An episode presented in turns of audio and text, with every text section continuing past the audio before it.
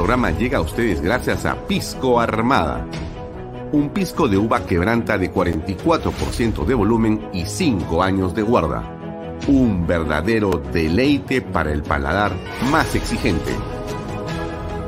Cómprelo en bodegarras.com y recuerde, tomar bebidas alcohólicas en exceso es dañino. PBM Plus, alimento para adultos con HMB. Proteínas, vitaminas y minerales con HMB. Vainilla y chocolate, que ayuda a mantener la fuerza de los músculos. Visita pbmplus.pe y síguenos en Facebook como PBM Plus y en Instagram como arroba pbmplus.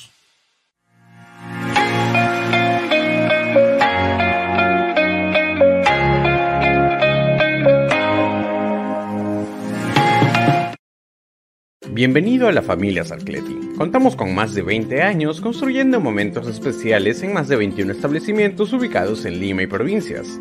Tenemos la variedad de carta más grande para compartir en familia, con amigos o simplemente tomarte un tiempo para ti. ¿Estás listo para vivir la experiencia Sarcleti? ¿Qué tal amigos? ¿Cómo están? Muy buenas noches. Gracias por acompañarnos. Bienvenidos a una nueva edición de Bahía Talks.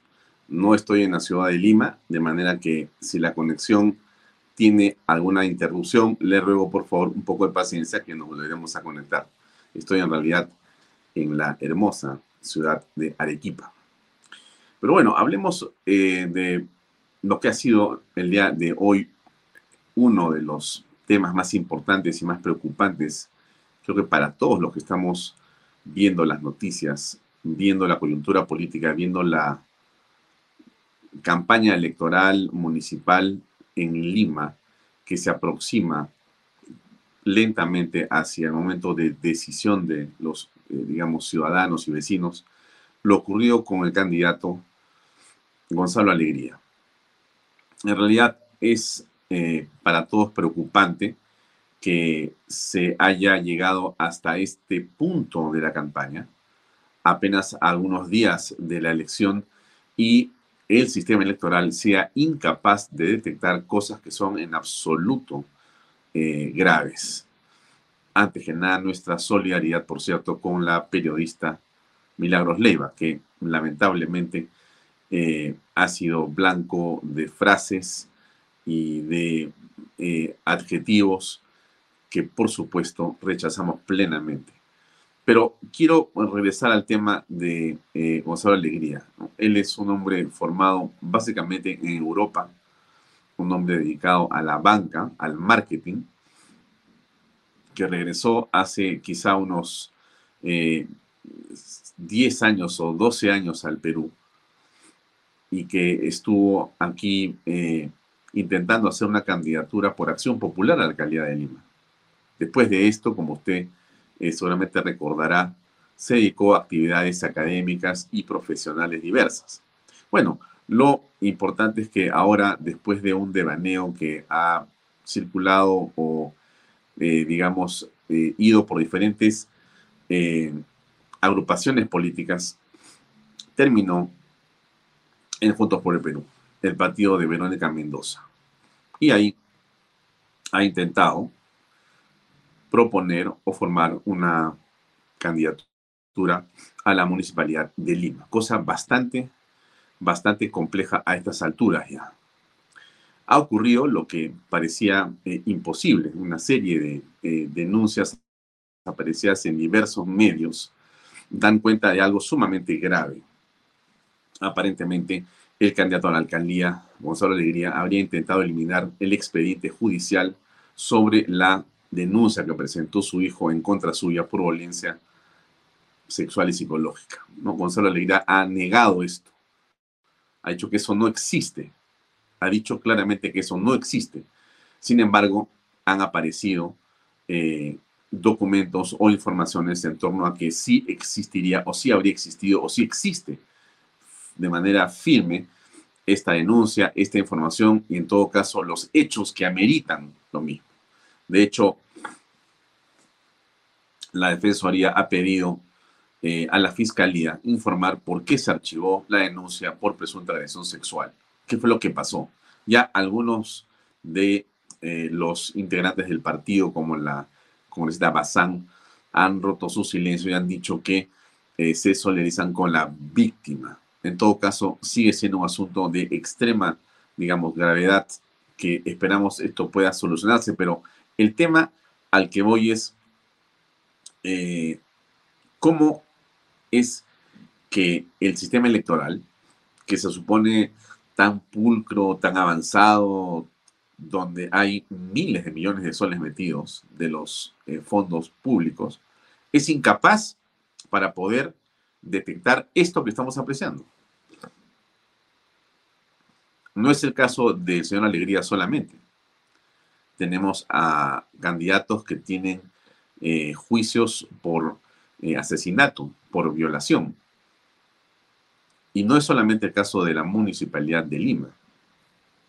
En las últimas horas hemos visto eh, escenas dantescas y vergonzosas de candidatos a otros municipios que tienen una conducta moral realmente vergonzosa y reñida con la, digamos, práctica más elemental de la corrección ciudadana. Y entonces, ¿cómo es posible que el sistema electoral sea incapaz, incapaz de detectar cosas que los periodistas hacen en algunas horas o minutos de investigación?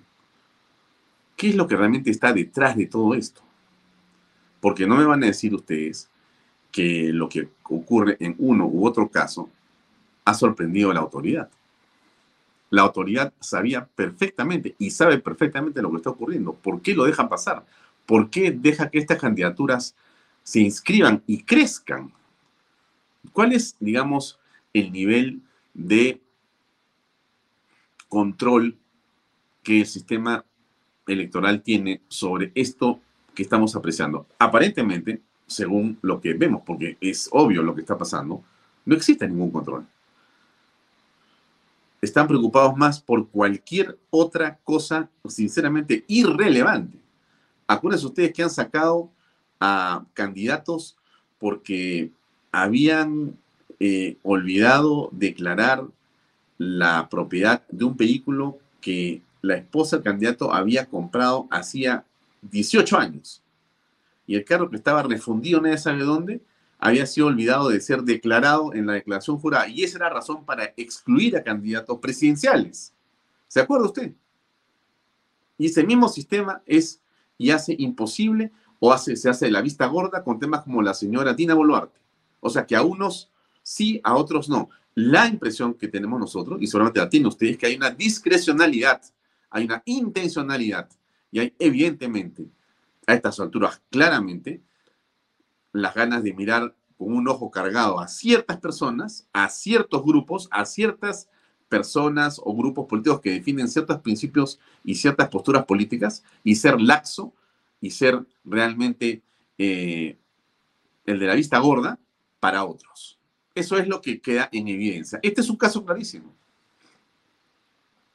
No estamos diciendo en este momento, porque no nos consta, si el señor Alegría es o no culpable de lo que dicen que es.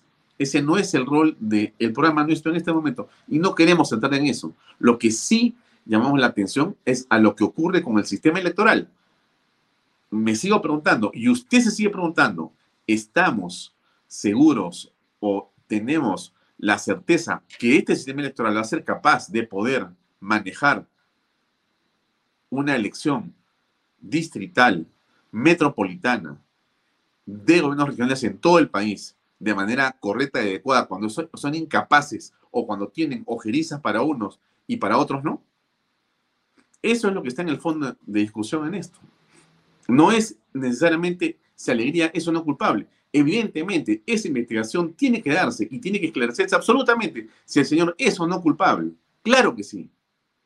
Pero el asunto empieza por alegría o pasa por alegría, pero no termina en alegría.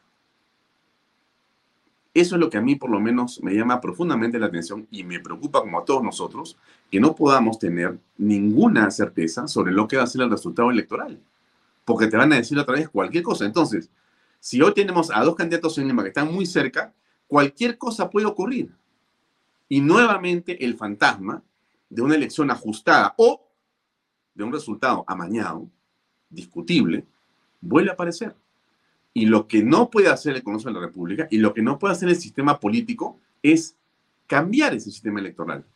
Es inconcebible que tengamos autoridades que han sido ampliamente cuestionadas, ampliamente cuestionadas, y que no pase nada. Y que no pase nada. Que hoy, en plena campaña, vemos que todo lo que son estos este, acuerdos que se firman para decir que no haya agresión son absolutamente mentira. Es pura finta. Porque al final lo que sí vemos son insultos, agravios, cosa que el Jurado Nacional de Elecciones, por supuesto, no se pronuncia en lo más mínimo. Campañas de troles por cientos o por miles, con ataques y con insultos y con calumnias a diversas personas. Pero eso a los señores del sistema electoral no les preocupa, a ninguno, ni a la RENIEC, ni a la OMPE, ni al Jurado Nacional de Elecciones. O sea, para ellos están en sus charlas, en sus conferencias, en sus viajes, en sus consultorías, en sus almuerzos, en sus presupuestos, pero no están en la función, en la transparencia, ni en la adecuada administración de los recursos públicos para que esto sea algo absolutamente incuestionable, como debe ser. Irma Graham dice, está ideologizado, son comunistas. Bueno, ahí está. Ese es un tema que por lo menos a nosotros nos llama poderosamente la atención, todo esto que ha pasado. Bueno, muy bien, avancemos un poquito. Hoy día hay un background atrás, él me lo puede poner, por favor, porque yo estoy un poco lejos de la tecnología. Gracias, pero póngame vaya top, no van a ver. Bueno, entonces, el día de hoy tenemos como entrevistado a el congresista Alejandro Muñante de Renovación Popular. La pregunta que usted se hace es, ¿de qué vamos a hablar con el congresista Muñante? Yo también me hago esa pregunta. Y vamos a hablar de algunas cosas que nos parecen a nosotros sumamente importantes. Déjenme ver si tengo por acá mi batería de temas. Pero uno de los temas, sin duda, tiene que ver con eh, lo que pasa con el ministro Huerta. Va a existir o existirá finalmente una votación pronta para poder, eh, digamos, proceder con la censura de este ministro. Alguien dirá, pero ¿por qué Alfonso, otro ministro? Porque existe una manifiesta, una manifiesta actitud del gobierno con respecto a la Policía Nacional del Perú, contraria. Es el tema de Colchado, es el tema de los cambios de directores en diversas instituciones de la, eh, eh, digamos, del Ministerio del Interior. Son siete ministros del Interior. ¿ah? Tienes cambios en la dirección de la policía de manera permanente. Son las afrentas eh, al GEIN, las afrentas a la patrona de la Policía Nacional Santa Rosa de Lima. O sea, todo eso es una agresión permanente que este gobierno, que Pedro Castillo tiene con respecto de la Policía Nacional. Quien debería de sacar la cara, quien debería defender, quien es el ministro político para esto, es el señor Huerta. Bueno, ¿por qué no lo censuran? Hay una moción de censura, pero vamos a preguntarle al señor Alejandro Muñoz, bueno, pero ¿qué va a pasar? ¿Qué va a pasar? Igual, ese tema de los cambios ministeriales. Es impresionante. Van 70 y si usted le suma a los 70, el caso de Kennedy Alvarado, van 71. Si se va el señor Huerta, son 72. Esto no tiene cuándo acabar. No, se multiplica más bien. Bueno, ¿se puede gobernar así? Nos parece imposible. Otro tema central. Miren ustedes. Eh, hay un ministro que Silva que está fugado. Pero hay un congresista que está fugado, que es Wilmar Helera, que encima era, si no me equivoco, miembro de la mesa directiva. El Poder Judicial ha pedido su búsqueda, su captura, su internamiento en un penal, pero se encuentra prófugo. ¿Cómo es posible esto? O sea, es evidente que el Congreso tiene un papel fundamental que tenemos que preservar y defender, pero esto que pasa con el señor Helera es inaceptable. ¿Cómo es eso que se va a desaparecer? ¿Qué pasa con Dina Boluarte? La, la subcomisión de acusaciones constitucionales tiene que hacer algo, pero pronto. No solamente está el hecho de que ella tiene una investigación fiscal por el lavado de activos, es el asunto relacionado a la inhabilitación por el tema del Club Apurímac. Y son un montón de cosas más. Y todo eso está trancado en la subcomisión de acusaciones constitucionales. Bueno, ¿cuándo se va a ver y cómo se va a ver? Y en general, podemos seguir, digamos, preguntando temas y vamos a seguir tocando temas con el congresista eh, Alejandro Muñate. Así que espere, por favor, con paciencia nuestra, nuestra entrevista. La foto de los actores principales en este viaje presidencial. Nuestro querido Pedro Castillo, presidente del Perú, ahora sí ya de corbata plena, de corbata plena, se ha transformado. No tengo la imagen acá porque estoy en Arequipa y no tengo eh, acceso a alguna información que está en, en fin, otro lado. Pero si usted recuerda, está la imagen de Pedro Castillo con sombrero hace un año. Con sombrero y su uniforme este, bolivianesco, ¿no? Dando su discurso. Y este castillo es otro castillo. Este es el, castillo, no sé cómo llamarlo.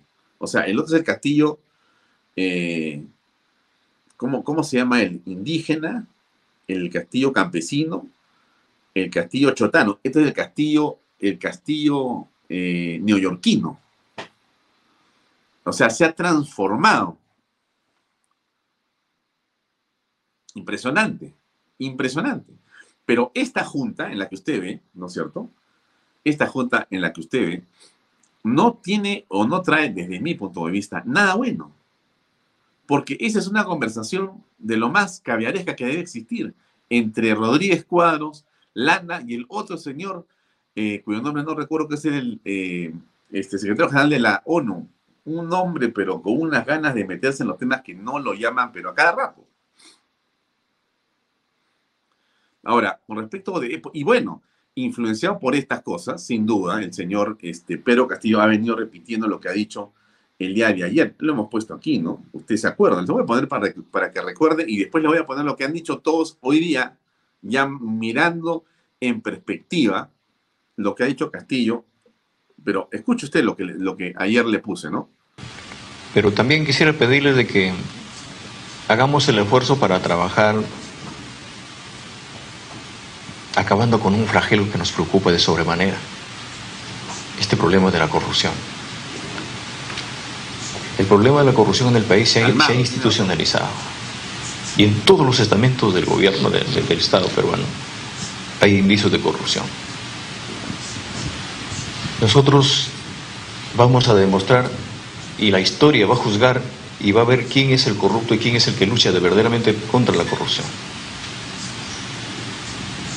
Eh, en, este, en, este, en este trajinar, en estos últimos tiempos, encontramos un sinnúmero de alcaldes que están perseguidos, no habidos, otros detrás de las rejas, gobernadores regionales, ministros, congresistas, presidentes de la República, prófugos y otros están adentro, están perseguidos.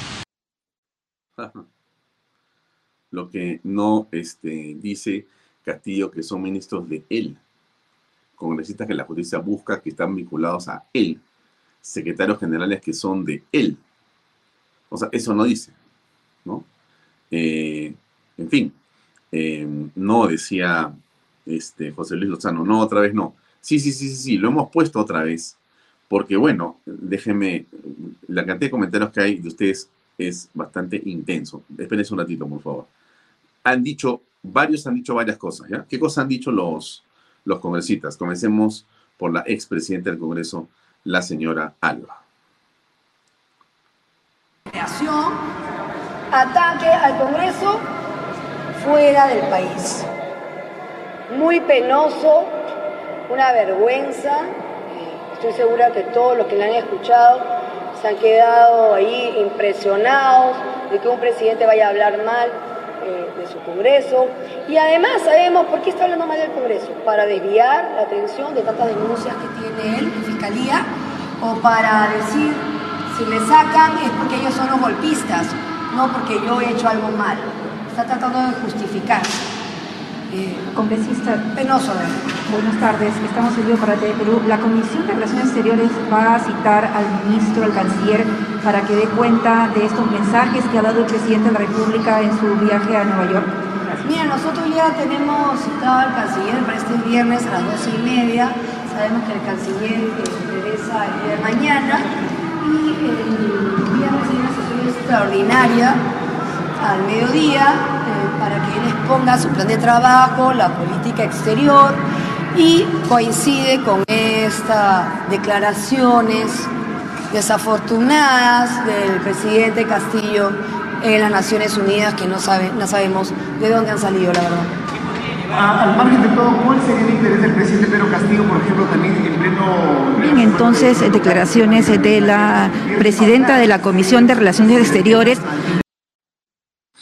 Bueno, han habido más, ¿no? ¿Qué dijo la congresista Moyano? Escuchemos, por favor. Vino el señor, habló muy poco y hablaron sus ministros, como siempre, porque le da la palabra a sus ministros, y el, el premier habló lo mismo que dijo en una conferencia de prensa de seguridad ciudadana, etcétera. O sea, no afecta en nada nada, ¿no? Y por otro lado, bueno, es una pena que el señor este, presidente en escenarios internacionales hable mal de su país, ¿no? Pero ojo, estamos en un mundo globalizado, ¿no? Toda la comunicación es globalizada, por lo tanto muchos mandatarios a nivel del mundo saben qué es lo que está pasando en el Perú y e incluso en el propio Ejecutivo todo este grupo y serie de investigaciones que están habiendo en contra de su propio Ejecutivo, ministros, él y su familia. Eso, eso lo conocen muy bien. Y es una pena que el señor vaya siempre y nos haga sentir vergüenza. ¿no? Pero, eh, eh, ustedes ven que hay un, hay un mensaje encubierto del presidente eh, en el sentido de que se dirige al Congreso cuando dice que hay que rechazar los golpes, vengan donde vengan y bajo la modalidad o, el velo que, tengan estos, ¿cree que usted que se quiere referir a una a una vacancia, a, a, lo que el Congreso está bueno, El señor está siendo investigado, recuerden, tiene seis investigaciones. Eh, han ido a Palacio, a su casa, a la casa, a revisar cosas, les han impedido, han estado haciendo una serie de obstrucción a la justicia y su propia eh, eh, palabras afuera o adentro del país tiene que ver con la obstrucción de la justicia. Ojo, y la obstrucción de la justicia es un delito y lo tiene que saber perfectamente el señor. Bueno, a ver, déjeme decir lo siguiente, ¿no? Esto me parece que es clarísimo. El presidente de la República hablando eh, pésimo del país en el extranjero, a lo que nos hace bastante, diríamos, por lo menos ruido, ¿no? Si no daño, por lo menos se ve muy extraño que sale el presidente de Colombia y hable mal de su Congreso, hable mal de la corrupción permanente en su país, que el presidente de Chile haga eso, que el presidente de Ecuador haga eso, no se escucha, ¿no? Pero nosotros sí tenemos que escuchar al señor Castillo yéndose a lloriquear afuera. Lloriquea adentro porque se victimiza y lloriquea afuera. O sea, este hombre lo que sabe hacer muy bien es hacerse la víctima, otra vez, y de manera permanente. Eh, ¿Qué dijo Muñante? A ver, sobre esto, ¿no? Por favor, a ver, escuchemos. No puede ser algo constitucional, a su vez, un golpe de Estado. Un golpe de Estado se realiza cuando se actúa al margen de la Constitución, cuando se, uno alcanza el poder rompiendo todo el orden constitucional. Y la vacancia presidencial y la disolución congresal son herramientas constitucionales. Cualquiera de ellos que se aplique va a ser enteramente constitucional. Por ende, yo rechazo estas eh, aseveraciones ¿no? subliminales que está haciendo el presidente ah, en la ONU, alertando innecesariamente a la comunidad internacional sobre una situación que en nuestro país no se está dando. Volviendo al discurso de Pedro Castillo en la ONU, él pues se ha referido a este cambio tanto o censura de los ministros aludiendo a que no se puede trabajar. Todo ello en el marco de una posible censura al ministro de Interior Willy Huerta. ¿Qué opinión le merece ello también? Bueno, es una narrativa que el presidente está sosteniendo a lo largo de todo este tiempo que está como presidente. eh, este Congreso no ha censurado a más de seis ministros, deberían haber sido más, ¿no es cierto?, por todas las cosas que hemos visto. Sin embargo, no ha sido así. Si hoy insisten más de 70 ministros en la cartera, no es porque el Congreso los haya censurado, sino porque el mismo presidente Castillo los ha, venido cambiando de manera abrupta y, de manera muy rápida, ¿no? Entonces... Claro, a ver, yo creo que sí, como dicen algunos de ustedes, eh, si algo que tenemos que tener claro es que en el extranjero eh, las eh, personas que se van a, reunir con un presidente, las personas serias, las personas profesionales, lo menos que hacen es tener un informe completo de quién es, qué prometió, qué ha hecho, cuál ha sido el resultado de su primer año, qué dicen sus cifras económicas, qué dicen sus temas de corrupción, cuáles son los hechos de importancia de este personaje político. Eso hace cualquier presidente de empresa grande, cualquier inversionista, cualquier presidente de otro país, cualquier una de las personas que ha estado ahí conoce perfectamente lo que Castillo ha hecho en el Perú. Por si fuera poco, ¿no? Ha sido bien público a través de CNN. Entonces, cuando Castillo va y se victimiza y lloriquea, en realidad eso que está haciendo Pedro Castillo es dando una pésima impresión y una penosa y triste imagen del país. Un presidente que sale a quejarse. No es un político que define una posición. No sale él a defender a los pobres, porque de eso no, no. Él sale a decir, me censuran, me interpelan, hay corrupción, en los ministros, en los presidentes.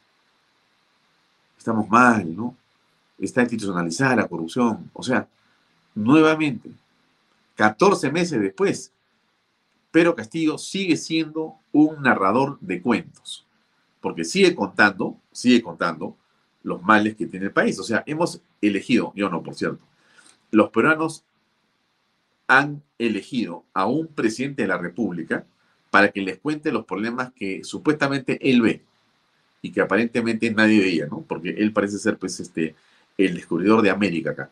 O sea, ha venido a contarnos el cuento que el Perú tiene problemas aquí, allá y más allá. O sea, perdóname, Pedro Castillo, pero los problemas en el Perú son pues, de décadas, por no decir de siglos. Pero el punto no está en los problemas que tenemos, el punto está en que hay que resolverlos. Entonces, no, no, la narrativa, el cuento de que tenemos problemas, eso realmente no alcanza. El discurso, eso se agotó en la campaña. Lo que la gente votó y la esperanza que ha tenido, yo jamás he tenido esperanza en este gobierno, pero la gente que votó y que llevó al triunfo a Pedro Castillo, tuvo la esperanza que resolviera algún problema. No ha resuelto nada, solamente el problema económico de sus amigos y de sus familiares. Es todo lo que ha hecho. Y eso, por si acaso, lo sabe perfectamente la gente con la que el presidente se junta, porque las carpetas fiscales, las investigaciones fiscales, lo, que sabe la prensa está en los medios internacionales. Entonces, Pedro Castillo, en ese afán de victimizarse, sinceramente, yo creo que da pena, ¿no? Da pena. Aquí hay un grupo de conocidas que dicen otras cosas. Ahora escuchemos, por favor. Por 36 meses. Creo. No, no, no, no. no, Perdón, perdón, perdón. El este Supremo de Investigación Preparatoria, la Fiscalía sostuvo que el exfuncionario habría integrado una presunta organización criminal para el direccionamiento de obras a cambio de beneficios económicos. Indicó que la pena mínima a imponer para este delito es ocho años de cárcel. El juez Juan Checli anunció que resolverá el pedido en el plazo de ley. El 17 de septiembre, el investigador general Alvaro López viajó a la ciudad de Chiclayo, donde pretendió desprenderse de la seguridad que le presta el Estado, siendo a las 8 con 10 horas de la mañana, y luego, pasado dos horas ante la presión mediática que se dio en los medios este, este, de conocimiento público, a las 10 volvió a instalar su seguridad. Situación que muestra claramente que existe un riesgo que el investigado se dé a la fuga. Cuántas veces me han llamado a declarar, yo he estado ahí, llevando también elementos eh, probatorios de, los, de todas las imputaciones que nos hacen. Eh, han sido cinco veces en la Fiscalía de la Nación, dos veces en la supranacional, en la cual hemos estado dispuestos a colaborar entregando información para que estos temas se esclarezcan. Claro, eh, el señor General Alvarado tiene muchos problemas que resolver y sobre los cuales tiene que contestar. Es realmente a estas alturas bien complicado eh, su caso, porque como hemos visto, las investigaciones y las acciones de señor Alvarado son en muchas formas eh, observadas por la justicia, perseguidas por la fiscalía y seguramente serán parte de algunas acciones que vendrán en las siguientes horas de todas maneras. Ahora bien, esto es lo que ha venido ocurriendo el día de hoy en general. Vamos a hacer una breve pausa a nuestros oficiadores y venimos con la entrevista con el congresista Alejandro Muñante. Adelante, por favor. Invierta en terrenos en Paracas con Los Portales, ubicados a solo 25 minutos del aeropuerto de Pisco y ahora a muy poco tiempo de Lima por la nueva autopista. Por eso los terrenos aquí se revalorizan rápidamente. Regístrese y aproveche las ofertas online.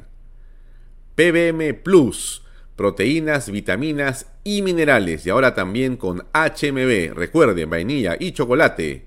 No olvide que el ejercicio favorece su sistema inmune y que una buena alimentación es su mejor defensa. Compre PBM en boticas y farmacias a nivel nacional. Para más información, visite la web pbmplus.p y sígalos en Facebook y en Instagram. Pisco puro Armada, pisco de uva quebranta de 44% de volumen y 5 años de guarda. Un verdadero deleite para el paladar más exigente. Pisco puro Armada, cómprelo en bodegarras.com. Y no se olvide que tomar bebidas alcohólicas en exceso es dañino. Bienvenido a la familia Sarcleti. Contamos con más de 20 años construyendo momentos especiales en más de 21 establecimientos ubicados en Lima y provincias. Tenemos la variedad de carta más grande para compartir en familia, con amigos o simplemente tomarte un tiempo para ti. ¿Estás listo para vivir la experiencia Sarcleti? Bueno, a ver, muchas personas comentan, y creo que con razón, el hecho de que, digamos, eh, están casi, casi como cansados, por no decir decepcionados de Castillo en el extranjero. Y que a estas alturas bien valdría no permitirle salir nuevamente. Porque el, digamos, mayor... Aló, aló, ya. El mayor este, eh, contribuyente a la mala imagen del Perú en el extranjero es el mismo presidente de la República. Si usted va sumando eh, todos los mensajes que él ha dado en el extranjero y los colecciona, vamos a hacer una colección acá para ponerlos, en realidad son de terror. Cada uno peor que el otro. Quizá, ah, mira, ni siquiera pues en Naciones Unidas ha sido un, esperpento, porque al final, más allá de su corbata y su saco, que es lo único rescatable de ese, de ese evento, desde el punto de vista del resultado de la imagen de Castillo, todo lo demás es un fiasco. Pelearte con, la, con Rusia, pelearte con Inglaterra, pelearte con Estados Unidos. O sea, en realidad este, este hombre está en un mundo sin brújula. Y Rodríguez Cuadros, a mí me sorprende sobremanera que tenga esa actitud tan torpe.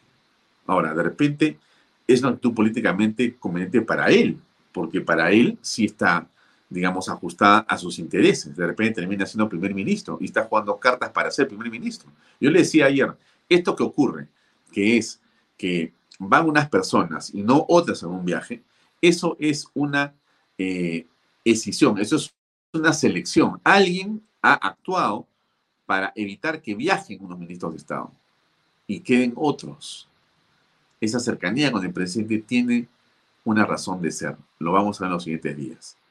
Entonces, hay que estar atentos. Pero esta actitud del señor Castillo de viajar a los Estados Unidos o viajar a donde sea en el extranjero con la misión eh, y con la actitud de eh, denostar y hablar mal del país, no sé a quién le hace bien.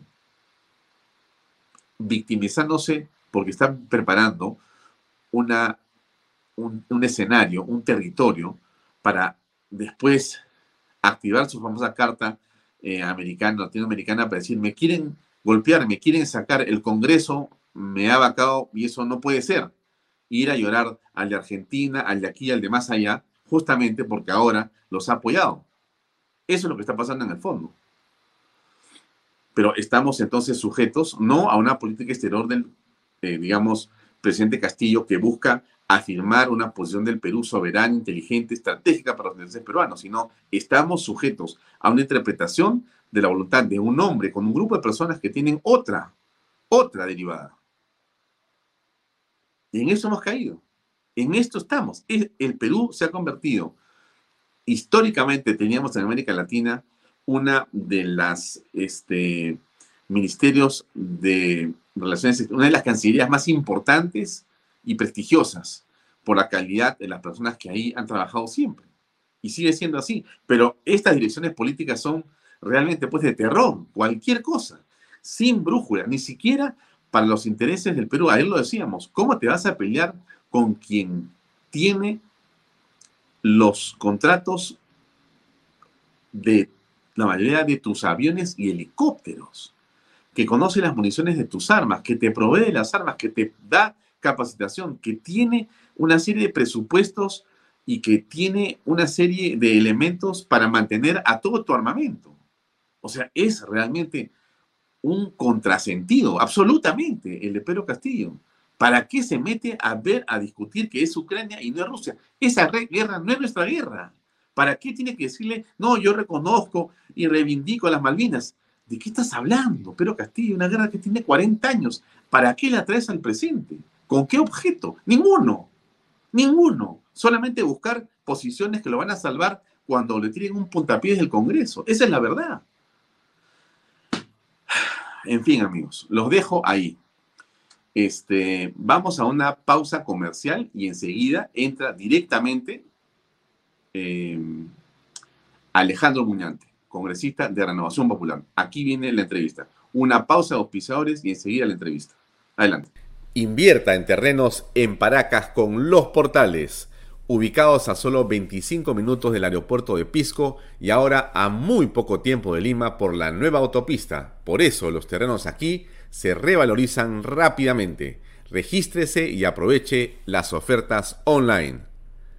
PBM Plus, proteínas, vitaminas y minerales y ahora también con HMB, recuerde, vainilla y chocolate. No olvide que el ejercicio favorece su sistema inmune y que una buena alimentación es su mejor defensa. Compre PBM en boticas y farmacias a nivel nacional. Para más información, visite la web pbmplus.p y sígalos en Facebook y en Instagram. Pisco puro Armada, pisco de uva quebranta de 44% de volumen y 5 años de guarda. Un verdadero deleite para el paladar más exigente. Pisco puro Armada, cómprelo en bodegarras.com.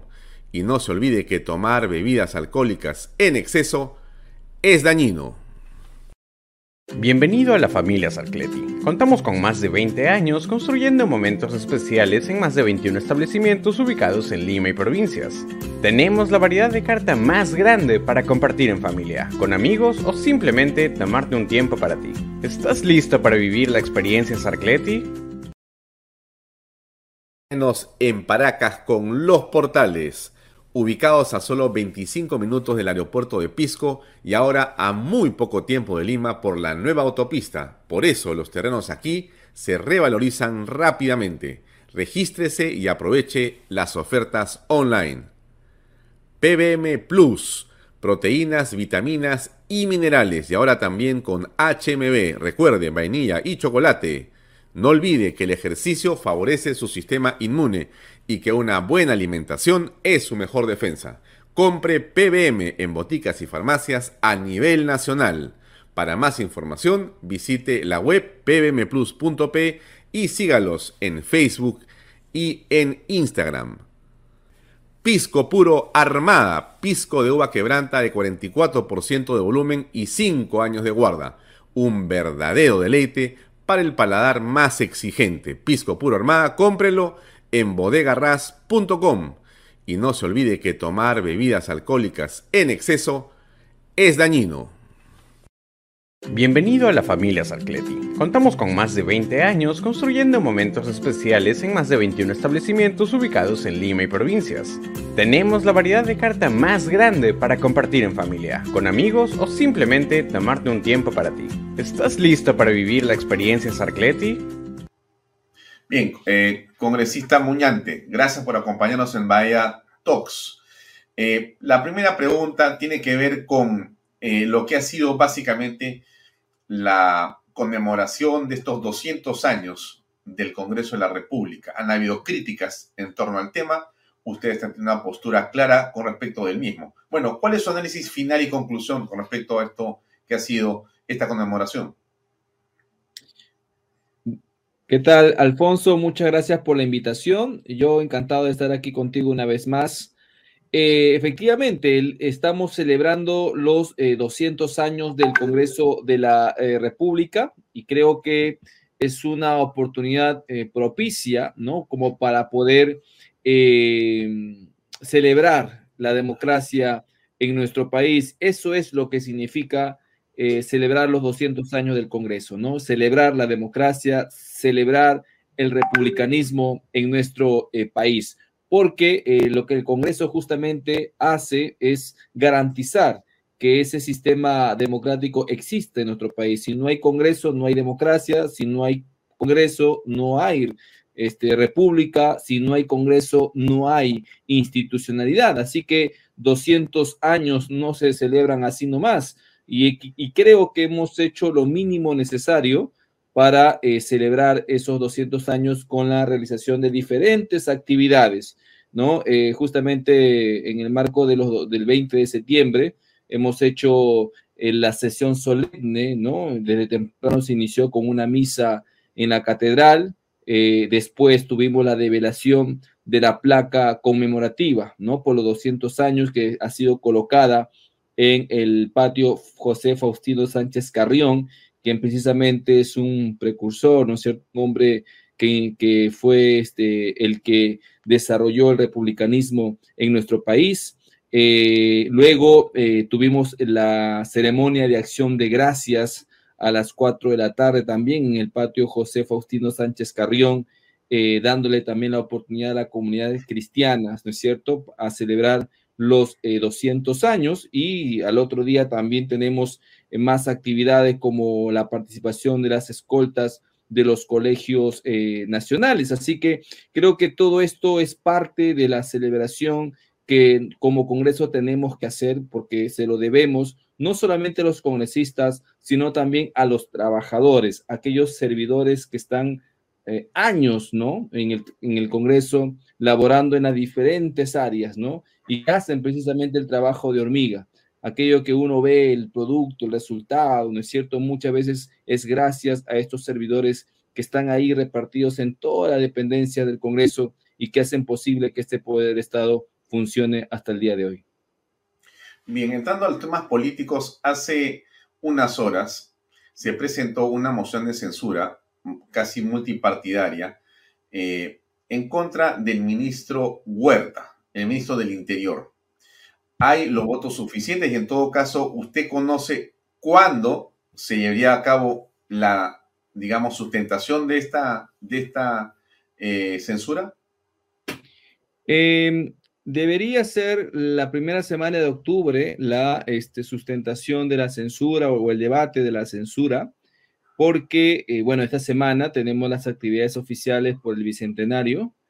En la siguiente semana tenemos la semana de representación, que es la que, la que corresponde a este mes de septiembre, ¿no es cierto? Entonces tendríamos que ver este tema eh, la primera semana de octubre. Eh, ya fue presentada formalmente la, la, moción. No sé si alcance los votos, no hay ese mismo mm, temperamento, ese mismo ánimo que hubo contra el señor Heiner Alvarado. donde argumentos habían de sobra, ¿no es cierto? No por algo estaba implicado en una carpeta fiscal donde se le eh, asignaba un rol, ¿no? Dentro de una organización criminal. En el caso del señor Willy Huertas, creo que es lo que el principal cuestionamiento que se le hace es el tema de la designación de los altos mandos en la Policía Nacional.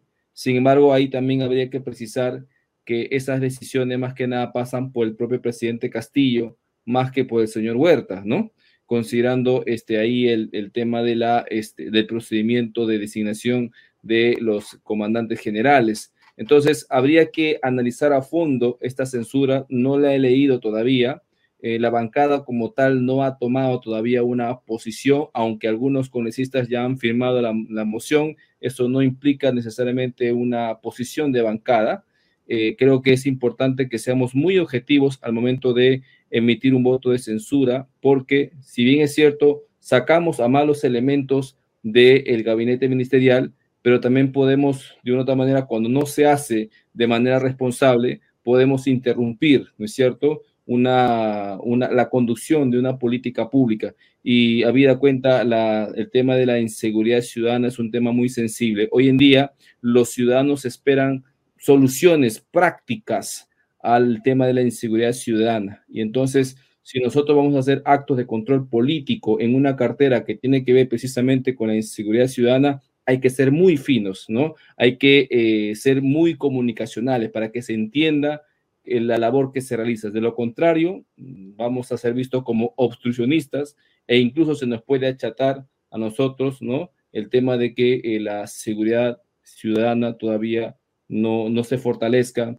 y sea parte, pues, del mismo flagelo que hasta el día de hoy tenemos como país.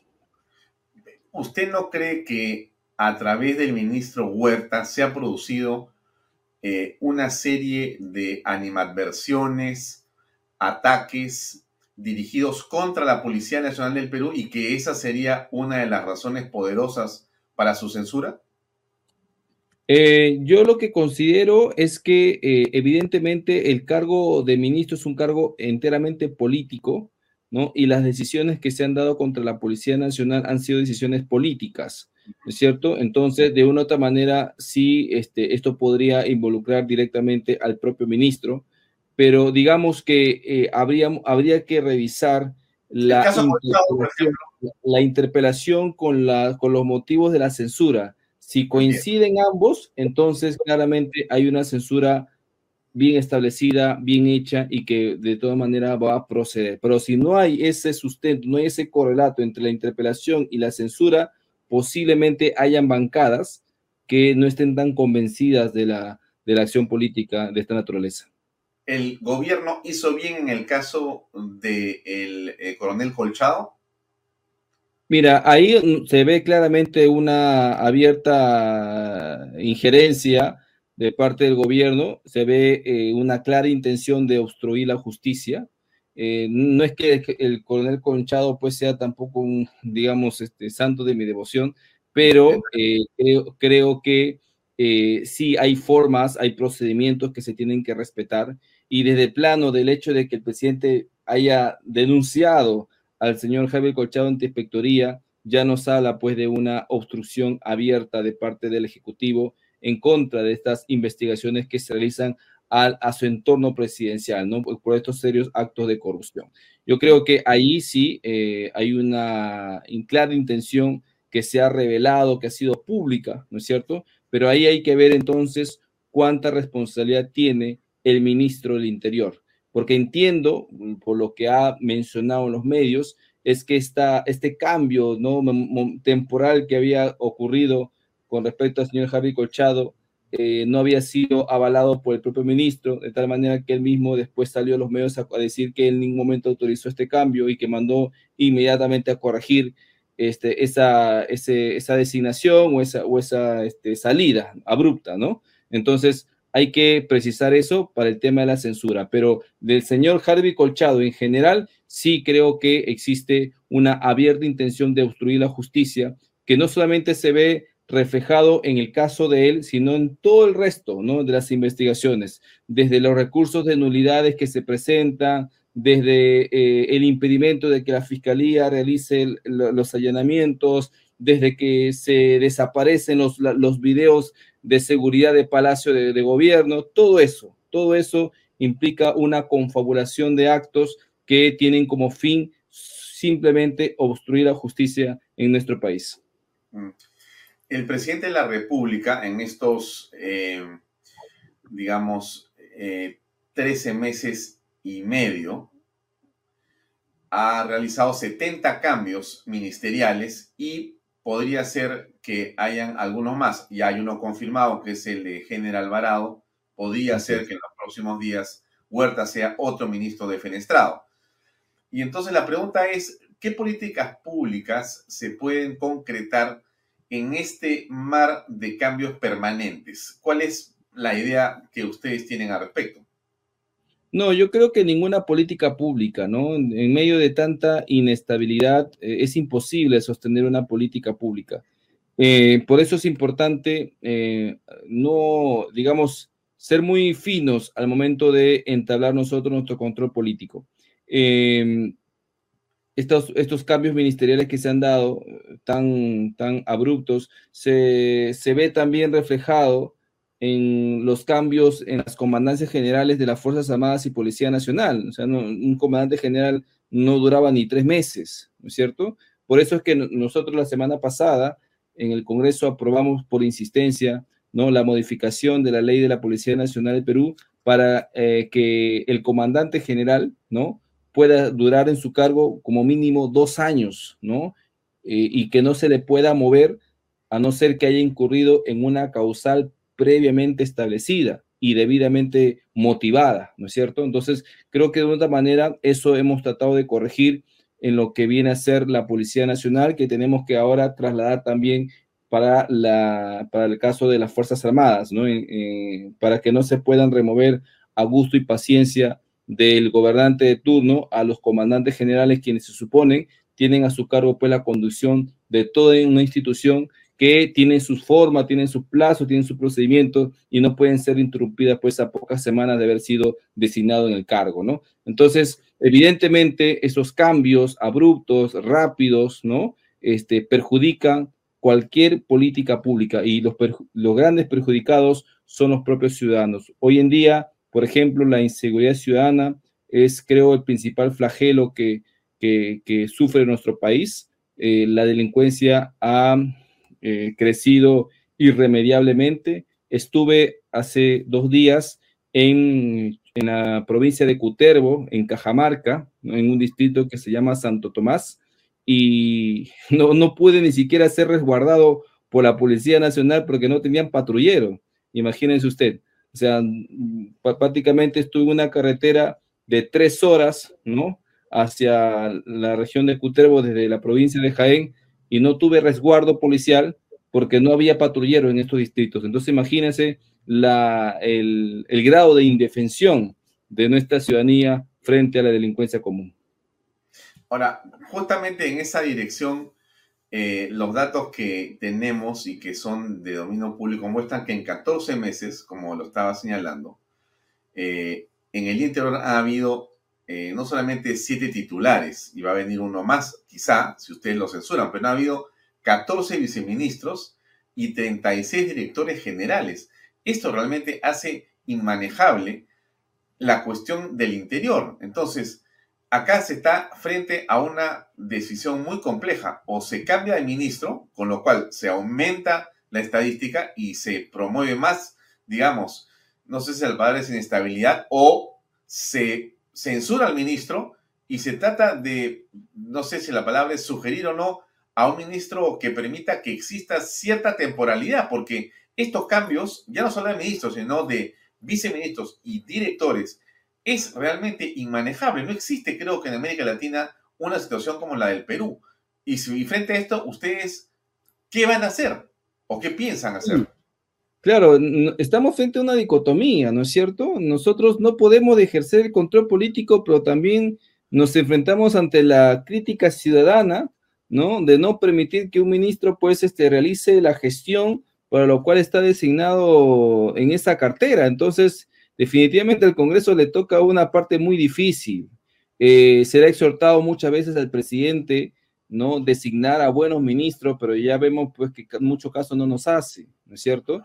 Entonces, por eso es importante que la censura ministerial tenga un umbral bastante alto y un grado de tolerancia ciertamente bastante alto también. Si bien es cierto, no podemos pues interpelar o censurar por censurar. Hay que eh, conocer muy bien las razones y saber explicarlas, sobre todo para que no se entienda este acto de control político como un acto de obstrucción, que es lo que no queremos hacer realmente, ¿no? Si, nos, si hoy censuramos al, ministro Huerta, nada nos garantiza que el próximo ministro sea mejor.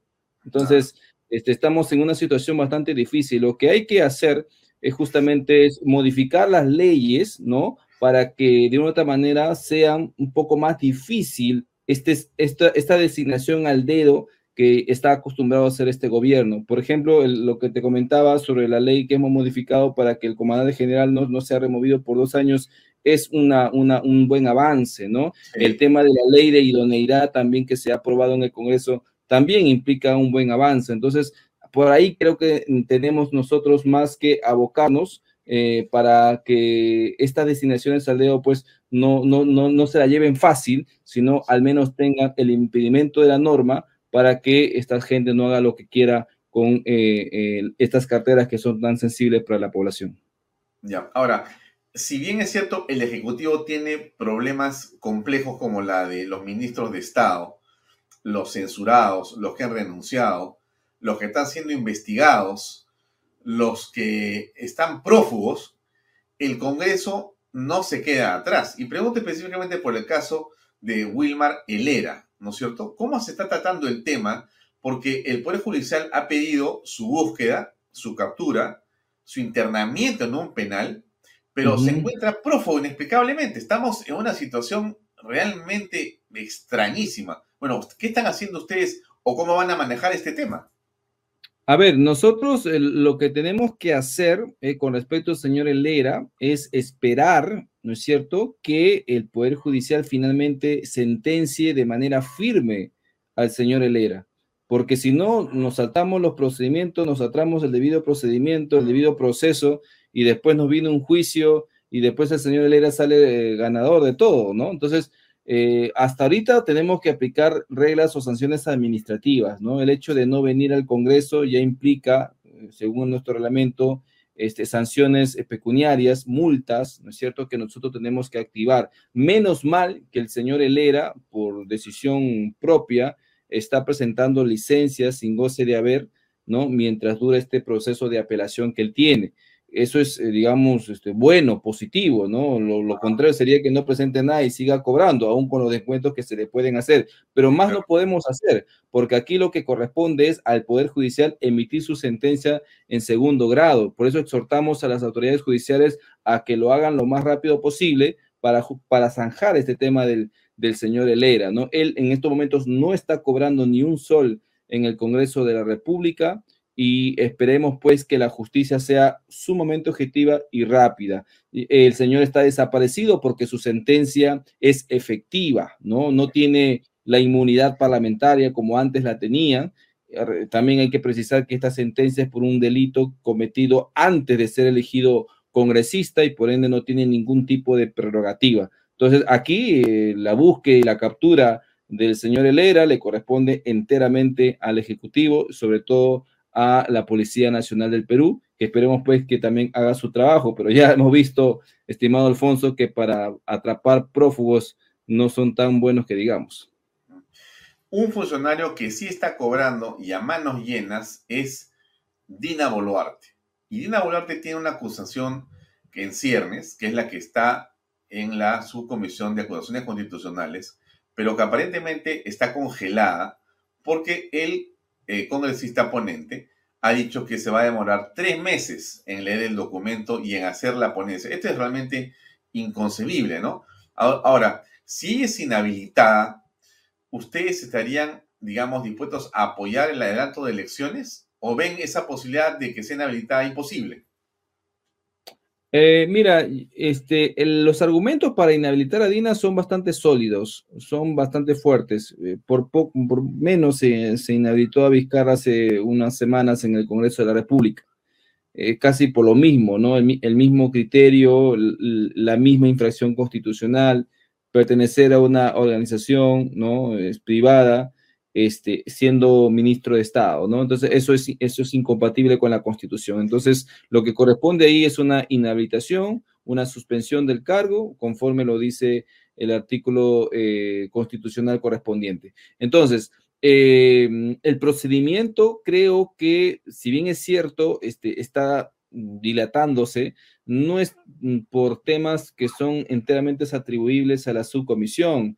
Recordemos que casi finalizando la legislatura anterior, se designó al ponente, ¿no? que es el señor Raimundo Mercado, Luego, se, a la siguiente sesión que tuvieron, se presentó un recurso de reconsideración. Ese recurso de reconsideración se vio la siguiente sesión, ¿no? Se votó, no alcanzamos los votos para poder reconsiderar esa decisión. Luego, este, vino ya, eh, terminó la legislatura, se nombró a nuevos miembros de la comisión permanente, eso ya delegitimó cualquier ah, decisión que tome la subcomisión, porque habiendo nuevos miembros de la comisión permanente, ya la subcomisión no podía sesionar, ¿no? Porque cualquier decisión que se tome ya iba a ser nulo de pleno derecho. Entonces ya se instaló finalmente la subcomisión, tuvimos una censura de un presidente del Congreso, en este caso la señora Lady Camones en medio, entonces, hubieron circunstancias en que impidieron, pues, ¿no? Que este, las, la subcomisión pueda sesionar de manera regular y continua. Pero gracias a Dios eso ya se ha superado, ya la subcomisión de acusaciones constitucionales está funcionando, ya está sesionando, y hay un pedido expreso de la congresista Barbarán para que la señora Lady Camones, hoy presidente de la subcomisión, pueda priorizar el caso de la señora Dina Boluarte. Y también ya sabemos que el congresista ponente, que es el señor Raimundo Mercado, ya presentó el primer informe, ¿no es cierto? Que es el informe de determinación de hechos, donde justamente este, explica cuál va a ser el procedimiento de esa investigación, cuántas audiencias y a cuántas personas se le va a citar. Cuando el señor Raimundo Mercado mencionó de tres meses, yo tengo que admitir que eso es correcto, es decir, ese más o menos es el, el tiempo que se demora una acusación constitucional en la subcomisión, atendiendo a que se realizan audiencias donde se invitan a personas a declarar. Entonces, este, los casos de denuncias constitucionales son complejos porque son contra altos funcionarios, ¿no? Por decisiones que están en, alto nivel, no son casos pequeños o particulares. Entonces, a veces hay que tener más de una audiencia para poder llegar, ¿no? A una mm, conclusión que este, respete pues el debido proceso y la defensa del, acusado. Entonces, más o menos es el tiempo que se maneja entre, la, entre, entre los distintos tipos de, denuncias constitucionales. Aun cuando el reglamento diga 15 días, lamentablemente en la práctica no se cumple. Así como el Poder Judicial dice, por ejemplo, en, la ley orgánica que una acción de amparo se demora un mes, en la, en la realidad no, no ocurre eso. También pasa lo mismo en el Congreso de la República. Cambiando un poquito de tema, ¿qué opinión le merece el retorno de César Landa al gabinete del señor Aníbal Torres? Eh, lo que demuestra ese nuevo reciclado, ¿no es cierto?, de ministros, es que el círculo del presidente Castillo es cada vez más chico, ¿no? Los profesionales, la gente que está capacitada para el cargo, los profesionales A1, ¿cierto? Que podrían hacer muy bien su trabajo en un ministerio, este, no quieren, pues, como se dice criollamente, quemarse, ¿no es cierto?, en este gobierno. Entonces, este, el presidente Castillo no le queda otra cosa que volver a llamar a los ministros que ha sacado, ¿no? Incluso hasta censurado, como la ministra Betsy Chávez, ¿no? Entonces, esto demuestra que el presidente Castillo cada vez está más solo, ¿no? Y que su círculo de amigos o de persona de, persona de confianza se va reduciendo cada vez más. Eh, porque el presidente ha hablado eh, en las últimas horas de la Agenda 2030 como una prioridad en el plan de gobierno. Eh, ¿Qué le parece a usted estos devaneos, estas opiniones con respecto al progresismo? O es parte de su desconocimiento de estos temas? Por parte del presidente Castillo creo que viene de un serio este, desconocimiento, ¿no? Pero por parte de gente como el señor Landa, ¿no? O señor Cuadros, creo que sí saben perfectamente a, dónde nos quieren conducir, ¿no?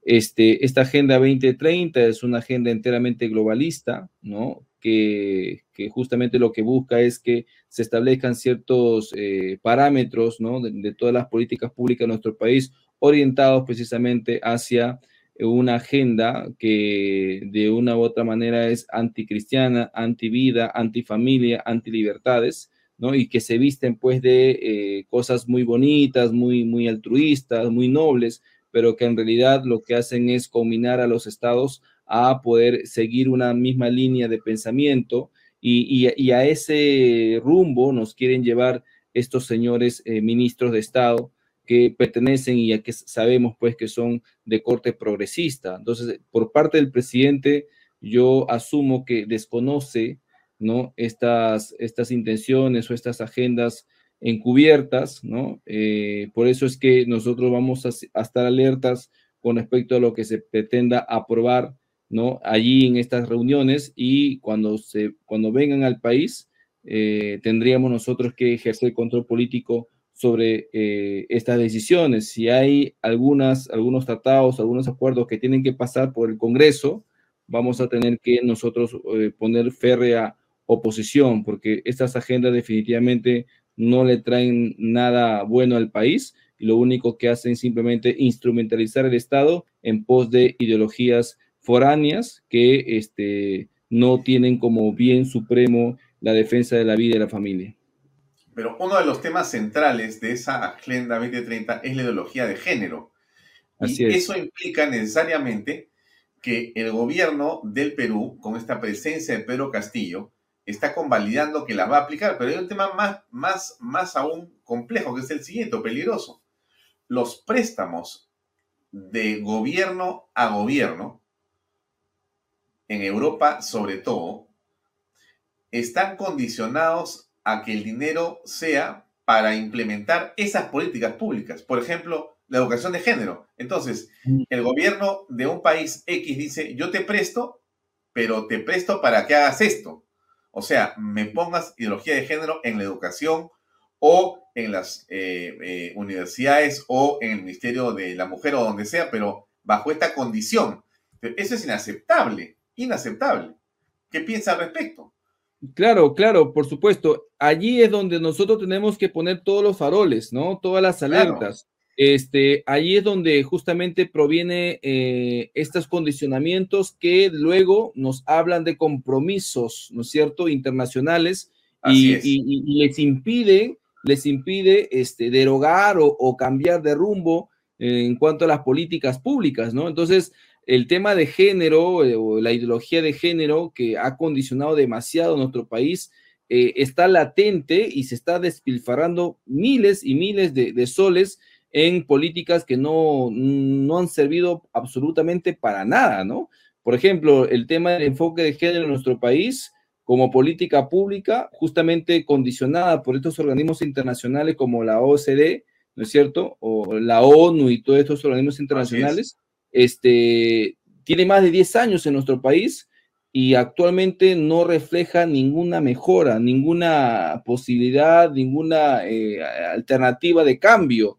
¿no? Y, por el contrario, en vez de descartarla, ¿no? Porque es una política pública que no sirve, en vez de descartarla, lo que hacen es reforzarla y le inyectan mayores cantidades de dinero, ¿no? Justamente para darle el gusto a estas agencias internacionales. Entonces, eso es lo que no podemos permitir. Eso ya, para mí, es corrupción, porque no se está, pues, destinando los recursos públicos que es de todos los peruanos en algo productivo, sino simplemente se está yendo para alimentar un sesgo ideológico donde por supuesto existen ONGs que se ven súper beneficiadas con la implementación de estas políticas. Entonces, eh, pero lamentablemente tenemos un poco de frustración e impotencia porque esto de una u otra manera le corresponde pues al Ejecutivo, ¿no? Ahí donde viene esto de la separación y la autonomía de poderes, aprobar eh, estos acuerdos, estos convenios cuando no versan sobre derechos humanos, no necesita siquiera la aprobación del Congreso, ¿no? Solamente decisión entera del Ejecutivo. Y si el Ejecutivo está sesgado, si hay gente, pues, como el señor Landa, ¿no? Que, que, están completamente ideologizados con, este, con estos temas, lamentablemente vamos a tener que sufrir un poco más. Pero todo aquello que el Congreso pueda actuar y pueda ejercer control político, allí sí nosotros tenemos, digamos, la tarea. Pero mientras no esté bajo nuestra potestad de decisión, simplemente estaremos eh, viendo, observando y, ah, y, en lo que se pueda, en lo que se pueda, ah, denunciando ¿no? Estas, este, estos convenios o estos tratados o, estas, este, o estos acuerdos que se van a dar en el marco de la celebración de estas actividades internacionales. Le preguntaría si eh, después de lo que hemos visto con respecto a esta política que estamos conversando, ¿usted piensa que el presidente eh, debió haber ido a Naciones Unidas? ¿Usted votó a favor o en contra de ese viaje? Yo voté en contra, ya yo voté en contra este, bueno, el presidente por disposición constitucional le corresponde dirigir la política exterior. Esto es parte, lamentablemente, de la política exterior. Las eh, organizaciones internacionales tienen ya un sesgo ideológico que no podemos nosotros evitar. Eh, si es que realmente amamos al Perú, eh, lo único que podemos hacer frente a eso es como conocer el viaje, pero sabemos que eso no va a ser suficiente, ¿no? La gran mayoría de congresistas eh, votó a favor de este, de este viaje porque considera pues que algo provechoso estas agencias internacionales le pueden dar al Perú, pero ya vemos que no. Cada vez que el presidente ha salido al exterior, no ha traído nada, no, no, no se ha rescatado nada, no, no, no se produce nada, y entonces este, no sé por qué razón se le sigue dando estos permisos pero bueno, existe pues esta disposición constitucional también que de otra manera doblega la voluntad de varios congresistas para aprobar estos viajes, ¿no? Entonces, este es un tema bastante difícil. En lo que a nosotros respecta como renovación popular, la tenemos súper clara. Nosotros no hemos dado la autorización de viaje y no pensamos darla tampoco en lo que en lo sucesivo, ¿no? en los permisos que vengan más adelante. Dos preguntas más, eh, congresista. Una tiene que ver con este eh, proyecto del congresista Bazán en el sentido de eh, reducir los votos de 87 a 78 para que se pueda bajar al presidente por incapacidad moral. ¿Cuál es su opinión al respecto? A ver, em, por principio estamos nosotros prohibidos de este, aprobar leyes con nombre propio, ¿no? Esta es una ley con nombre propio, es una ley que busca derogar, al, revocar al presidente Castillo. Este, no creo que sea una buena alternativa o una buena estrategia hacerlo, porque imagínate, pues se nos vendrían toda la comunidad internacional, ¿no? Este, y, y fácilmente se podría meter la OEA, ¿no? La CIDH y todos estos organismos internacionales.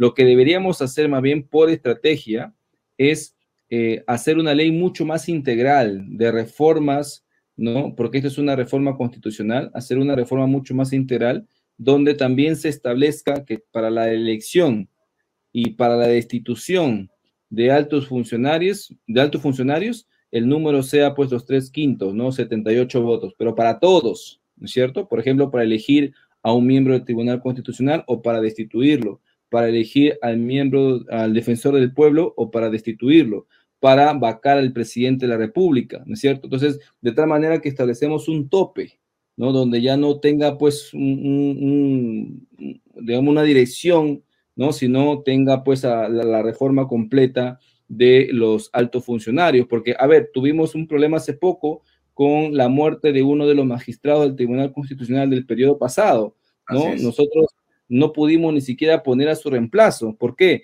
Porque eh, el Congreso anterior este, no había podido poner a ni un solo magistrado del Tribunal Constitucional. Eh, el, máximo que llegó fue a 83 votos, el candidato Hackanson, ¿no es cierto? Entonces, por no tener tres o cuatro votos, no se le designó eh, eh, magistrado al Tribunal Constitucional y luego vimos que después se, falleció un magistrado y no había reemplazo, ¿no es cierto? Y pudo ver en la marcha muerto otro y, tampoco se podía reemplazar. Entonces hay que bajarle un poco la valla, ¿no? Para poder elegir también a, a estos altos funcionarios. No puede ser 87, es muy alto el número. Eso puede significar una obstrucción, un impedimento para que el Congreso haga su trabajo. Igual nos está pasando ahorita, por ejemplo, con el defensor del pueblo. Eh, lograr los 87 votos a veces es sumamente difícil y no por eso pues no podemos darle, no podemos dejar de darle al país a un defensor legítimo, ¿no? Elegido constitucionalmente por el Congreso de la República. Entonces, eh, si queremos realmente esa reforma de los votos, tenemos que hacerlo de manera integral. Esa es la posición que yo mantengo. Mm. Y la última pregunta, no le quito más tiempo. Eh, ¿Qué probabilidades hay de que podamos volver a un sistema bicameral? ¿Cómo aprecia el sentimiento en general de la opinión pública y del Congreso? Eh, mm, sin duda alguna, yo soy partidario de la bicameralidad. Eh, y hoy que cumplimos 200 años, creo que es necesario hacer estas reformas políticas. Lamentablemente, eh, la aprobación de del proyecto, de los proyectos de bicameralidad del dictamen, que, engloba a varios proyectos de ley sobre este tema, no alcanzó los 87 votos, ¿no? Por tanto, estaría legitimado para ir a un referéndum, pero ya sabemos, pues, la campaña mediática que se hace en contra del Congreso y en contra de sus decisiones, y seguramente esta, esta pregunta este, o, esta propuesta, ¿no? No sería bien recibida por la población. Entonces, creo que eh, se necesita allí. Tengo entendido que se ha planteado una reconsideración, ¿no es cierto? Entonces, tendríamos que mm, concientizar uno a uno a los congresistas para que cuando se debata la reconsideración, se apruebe y luego pongamos nuevamente en votación la primera, la primera votación y podamos lograr los 87 votos, de tal manera que pasemos a una segunda legislatura y consigamos los otros 87 que son necesarios para poder aprobar la bicameralidad. Yo creo que esa es la gran tarea que tenemos que hacer, sobre todo aquellos que están pidiendo adelanto de elecciones, porque se supone, ¿no? Que este, si queremos volver a tirar los dados, tenemos que hacerlo con reformas previas que garanticen que el próximo Congreso o que el próximo presidente no sean iguales o peores que el que, tenemos. Entonces, pedir adelanto de elecciones sin reformas políticas para mí es un acto sumamente irresponsable. Por eso yo les pongo sobre la mesa y les digo, ¿quieres adelanto de elecciones? Bueno, acá está la bicameralidad, aquí está la reforma, la renovación por tercios, aquí está el impedimento para que este, sentenciados por corrupción, ¿no es cierto?, no sean dirigentes de partidos políticos o puedan postular un cargo de elección popular. Aquí está la propuesta que he presentado sobre la, este, la suspensión, la figura ¿no? de la suspensión presidencial. Aprobemos esto y vayámonos a elecciones. Pero no quieren, pues. ¿Por qué? Porque quieren que las cosas estén así como están para que eh, su próximo candidato que ellos están promocionando bajo la mesa pueda ser el, próximo presidente del Perú y puedan tomar control del Parlamento Nacional. Bien, don Alejandro Mollante, muchas gracias por su tiempo y hasta otra oportunidad. Gracias por acompañarnos en Vaya esta noche, muy amables. Muchas gracias, gracias. Alfonso. Gracias, buenas noches. Invierta en terrenos en Paracas con los portales ubicados a solo 25 minutos del aeropuerto de Pisco y ahora a muy poco tiempo de Lima por la nueva autopista. Por eso los terrenos aquí se revalorizan rápidamente. Regístrese y aproveche las ofertas online. PBM Plus, proteínas, vitaminas y minerales y ahora también con HMB, recuerde, vainilla y chocolate. No olvide que el ejercicio favorece su sistema inmune y que una buena alimentación es su mejor defensa. Compre PBM en boticas y farmacias a nivel nacional. Para más información, visite la web pbmplus.p y sígalos en Facebook y en Instagram. Pisco puro Armada, pisco de uva quebranta de 44% de volumen y 5 años de guarda. Un verdadero deleite para el paladar más exigente. Pisco puro Armada, cómprelo en bodegarras.com. Y no se olvide que tomar bebidas alcohólicas en exceso es dañino. Bienvenido a la familia Sarcleti. Contamos con más de 20 años construyendo momentos especiales en más de 21 establecimientos ubicados en Lima y provincias. Tenemos la variedad de carta más grande para compartir en familia, con amigos o simplemente tomarte un tiempo para ti. ¿Estás listo para vivir la experiencia Sarcleti? Bien amigos, era el congresista Alejandro Muñante de Renovación Popular quien nos acompañó en esta entrevista en Vaya Talks. Con esto llegamos al final de la edición el día de hoy. Gracias por acompañarnos. Mañana estamos con ustedes, como siempre, a las seis y media de la tarde por Canal B, el canal del Bicentenario. A continuación, usted puede ver reflexiones con Pepe Pardo. Gracias y muy buenas noches. Este programa llega a este ustedes, este programa llega a ustedes gracias a Pisco Armada. Un pisco de uva quebranta de 44% de volumen y 5 años de guarda para el paladar más exigente. Cómprelo en bodegarras.com y recuerde, tomar bebidas alcohólicas en exceso es dañino. PBM Plus, alimento para adultos con HMB. Proteínas, vitaminas y minerales con HMB. Vainilla y chocolate, que ayuda a mantener la fuerza de los músculos Visita pbmplus.pe y síguenos en Facebook como pbmplus y en Instagram como arroba pbmplus.